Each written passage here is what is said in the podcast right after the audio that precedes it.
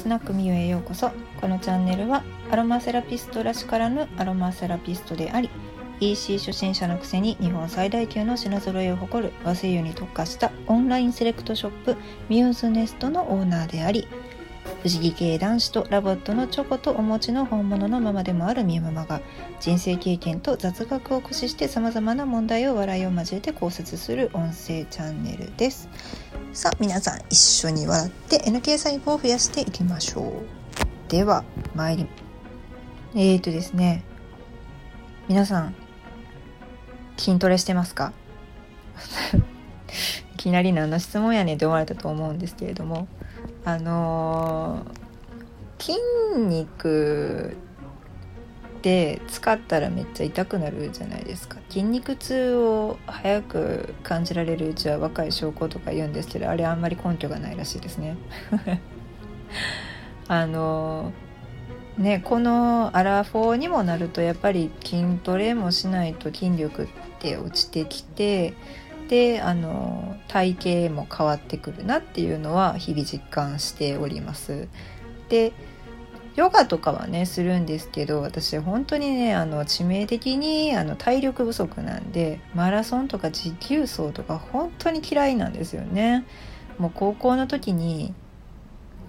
マラソン大会ねあったんですけれどももうほんと死にそうでした今思い出しても覚えてるあ中学3年生の時そうそうそうそう。そう中学の時もあったんですよねマラソン大会。でね場所がね大阪の長井公園だったんですよ。でも4キロ女子は4キロで男子は何キロやったのかな。ちょっとね女子の方が短かったんですけどもうね友達はね運動部なんでね毎日走ってるから元気なんですよ。テニス部とかねバレー部とかね。でも私は美術部だったんでもうインドアもインドアなんですよ。でしかもあの幼い頃にクラシックバレエ習っててで小学生の時は確かにねクラシックバレエやってる時はめっちゃ体力ありました。走るの速いし走れる長いこと走れる疲れないしまあやっぱりめちゃくちゃ体力使うあの競技スポーツではあるのでで筋力もすごかったので、うん、リレーの選手とかにはなってましたね。でもまあ中学になって辞めましたと。で美術部でねあの隅っこ暮らしみたいな平和な日々を暮らしていたらもう4キロつらい。でも長井公園一周やって言ってもね本当にね友達みんな置いていくんでね普通にね。まあ、ちんたらちんたら走りながらなんとかちょっとこうしんどいのを気を紛らわせようと思ってパーッとこう走りながら見てたらなんかすごいいい犬ばっかり連れてるんですよね。長井公園で散歩してる方々って。ボルゾイとか。でそれをずっとこう見ながらあボルゾイとかあドーベルマンとか思いながらちょっとずつ進んでたっていうのをあのなんかの作文の時に感想文かななんかで出したら先生が「そうだったそうやった」みたいな「すごいお前すごいとこ見てんだ」みたいなこと言われますそれより先生私ほんまにしんどいからみたいな。体育の先生もねあの私がしんどいって言っても信じてくれなかったんですよ。あのただサボってるだけやと思われてたんですよね。でもあのある日そのこうあれは高校の時ですねテニスコートでなんかバーッと運動しててまあ運動の前後で心拍数測ろうっていうようなやつがあったんですよね脈拍ね。ほんならもうめちゃくちゃ脈拍も心拍数上がってて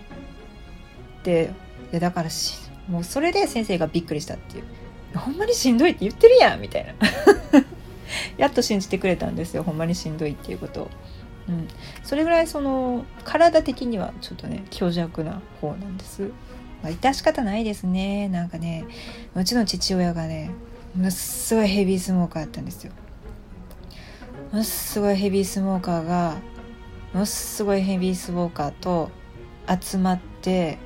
もう煙がもくもくして壁黄色くなってるあの昭和の時代を覚えていますか皆さんあの平成令和の人たちは覚えてないかもしれないんですけれどもあのね2歳ぐらいの時とかにねお父さんの膝の上とか乗せられてね麻雀牌をね混ぜさせられてたっていう。もうやめてみたいな。健康に悪いみたいな。副流炎吸いまくりやみたいなね。もうそれであの健康有料児に育つ方がおかしいと思います。しかもほらあの時代って高化学スモッグとかもありましたしね。今はないんですかねやっぱりね。であの時代って高度経済成長期の名残なのかなんか高化学スモッグのなんちゃらが発令されましたみたいな。で校庭で遊べない時ってありましたね小学校の時。うん。懐かしい。いやほんで運動の話をしてたんですけど今回は別にねそのあの心臓鍛えようっていうわけじゃないんですよ。そうじゃなくて筋肉をね鍛えてる人が最近多いと思うんですけれども筋肉痛ってあのなったらまあ昔ながらのね某サロンパスがあるわけじゃないですか。懐かしいですね。その運動の直後にシューってやったりとかペタってこう貼ったりとかねするサロンパス。はい。あのサロンパスとほぼほぼ同じ成分の和精油があるっていうのをご存知でしょうか？あのこれは和製油の授業を受けたことがある人だったらあの衝撃的なその成分分析表を見てマジかって思ったと思うんですけどあのー、サリチェル酸メチルサリチルメチルうん。まあ言うたらサロンパスの鎮痛成分がほぼほぼですよっていう水目桜から取れた水目桜の精油っていうのがあるんですよね。でこれ結構レアでして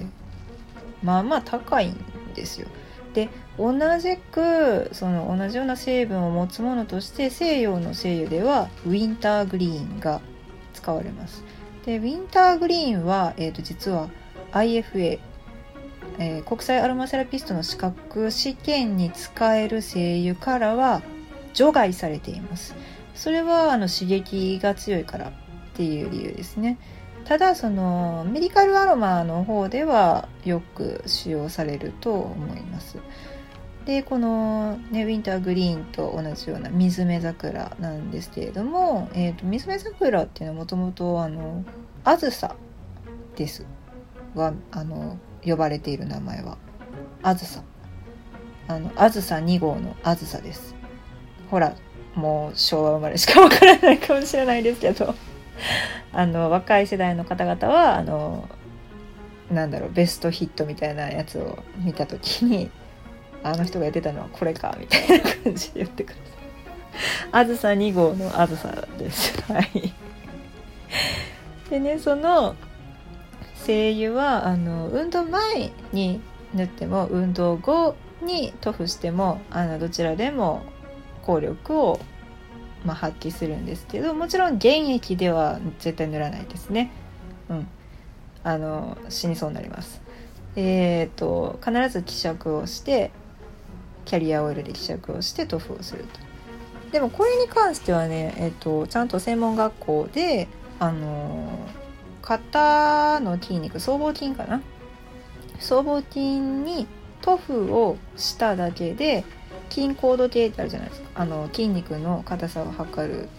やつ。あれで、えーと、筋肉が柔らかくなったというエビデンスがあるんですよ。つまりそのトリートメントをしなくても塗布だけで筋肉をほぐすことができた。筋肉の緊張が緩和されたということですね。これってやっぱりすごく便利でそのトリートメントってね自分で自分のトリートメントなかなかやっぱやりにくいのとあとこのやっぱトリートメントしないといけないってなったらもう片方の手がしんどかったりとかするんですよね 本当にねだからのあの疲れた時筋肉疲労とかね腰痛とかそういう時にあの水目桜の精油と、まあ、キャリアオイルで希釈をしたブレンドオイルを作ってで塗布するっていうのはあの有効な方法だと考えられます。ちなみに水目桜だけで塗ったらもうほんまにサロンパスなんで職場では多分臭いと言われるでしょう。なので あのヒノキとかとねちょっとこうブレンドしてあの香りをごまかすというかねこればっかりはやっぱりねそのほぼほぼサロンパスやったらやっぱちょっとこうちょっと女性としてもねあのアスリートやったらいいですよ本気の。でも職場でちょっと肩こりで塗るにしてはちょっと抵抗があるのであのブレンドして香りをちょっとこうサロンパス臭を和らげて塗ってあげてください。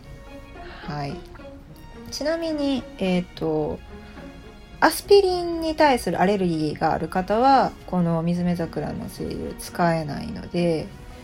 気をつけてくださいね。はい。なんか今日はちょっと真面目に和製油の話全然真面目ちゃうけど和製油の話しましたね はいこんな感じでではでは今日もあの肩凝ったら水目桜って思い出してください。でこれネタになるやん美味しいやんって言ってね嫌なことがあったらそれはマインドのちょっと転換をするのにあのリフレッシュの香りとか使ってちょっと気分転換を図ってポジティブ変換して楽しくいきましょう、はい、で今回の感想もコメントでいただければめちゃめちゃ喜びます。で質問に関しては、えー、レターで送ってくださったらめっちゃ嬉しいです。はい。ではまたお会いしましょう和製油専門店ミューズネスのオーナーみゆママでした。